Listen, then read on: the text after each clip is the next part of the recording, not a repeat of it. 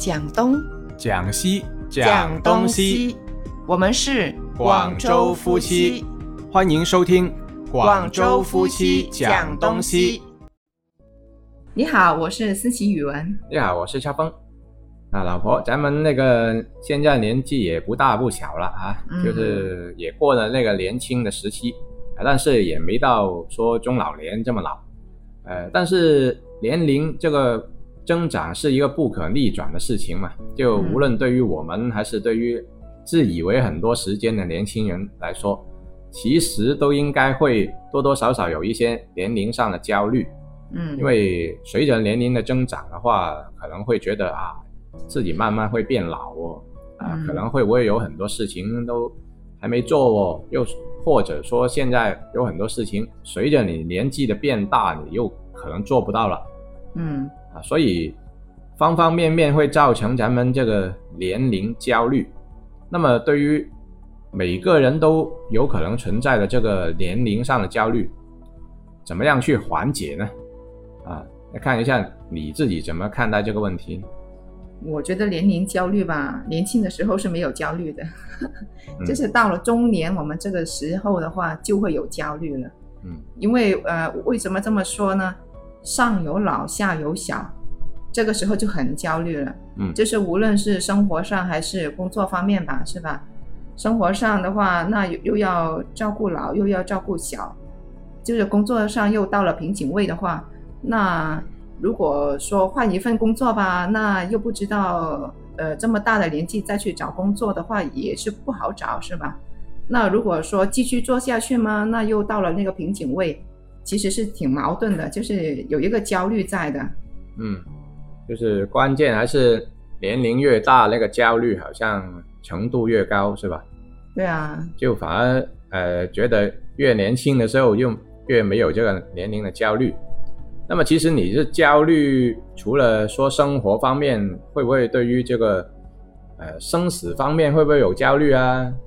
不然的话，为什么产生一个年龄上的焦虑呢？应该是因为自己的年纪越来越大，会对某些方面更害怕或者更担心，应该是这样才叫做焦虑嘛？啊、都会的，其实。啊，就是也说是身体上吧啊，就是因为上有老下有小，就是不敢生病了，嗯是吧？如果是呃我们这个年纪去病的话，就是小病还可以；如果是大病的话，那就糟了。嗯，基本上都是不可承受的啊。这个呃，对于每个家庭来说，都是中年都是顶梁柱嘛。是啊，然后这个压力又可能是这个年龄处于的一个最大的阶段，那所以就是呃，无论是身体上还是精神上，那感觉这个中年都是很焦虑中年危机嘛。啊。那怎么缓解呢？那你觉得有有什么方法去缓解吗？哎我我觉得真的是没有什么方法，没方法没方法，就只能是锻炼自己的身体咯。啊。那你你觉得怎么缓解呢？怎么缓解？尽量不要强化自己这个这个岁数的一个概念吧。嗯就老是想着，哎，我又今年什么时候又生日啦？啊，又大一岁了。那你跟小孩子不同了，那小孩子的的时候呢，就想又大一岁，又可以切生日蛋糕了，又可以吹蜡烛了，啊，又可以一起玩了。那那种心态是不同的嘛。那到了可能呃年纪越来越大的时候，就可能不要太多这种仪式感。越搞的话啊，又一年了，就那个心态就是不同的。就你说为什么有些老人家他不喜欢搞生日，就是这个原因。越搞的话，就越觉得啊自己年纪又大一岁，又老一岁，就说的不好听，就是哎那边又更近了一一步了。就悲观的这个角度来说，就是吃一顿就少一顿嘛。就有有些老人家不是这这种想法？那这种那他这些就太消极了。他这种就是自我焦虑了。对啊。那如所以我就说如何缓解，你就不要太多往这些方面想了，就啊就尽量举个例子吧。有的人就说，呃，他一瓶水里面就只有一半了啊。嗯那但是有的人看待，哎，我还有半瓶水哦，我还有半瓶水我就够喝了。但是你老是觉得哎，我为什么只有半瓶水呢？这么大热的天气的话，我肯定不够喝哦。那就是心态上的一个调整。对啊，心态更重要吧？那可能觉得，哎，我现在四十岁了，哎，你另一个角度说，我才四十岁哦，我还我还没有到六十岁，说真正干不动，甚至有的人六十岁他还干得动呢。对啊，那所以就是心态的不同嘛。对啊，就是呃，想法怎么样是很重要的。对，所以如何缓解年龄焦虑，我觉得还是呃，通过自己一些行为吧，行为习惯吧，或者思想上你要改变，可能不是那么容易，因为很多人会固化了嘛。那如果行动上的话，就是多做运动，其实多去户外那边去进行一下所谓的拓展嘛，我觉得还是。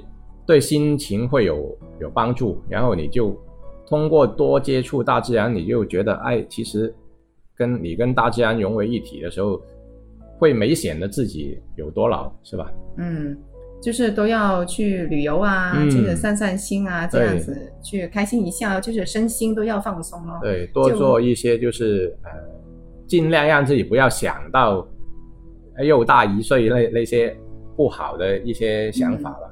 是啊，都要唱唱歌呀，听听音乐啊，这些去缓解一下咯。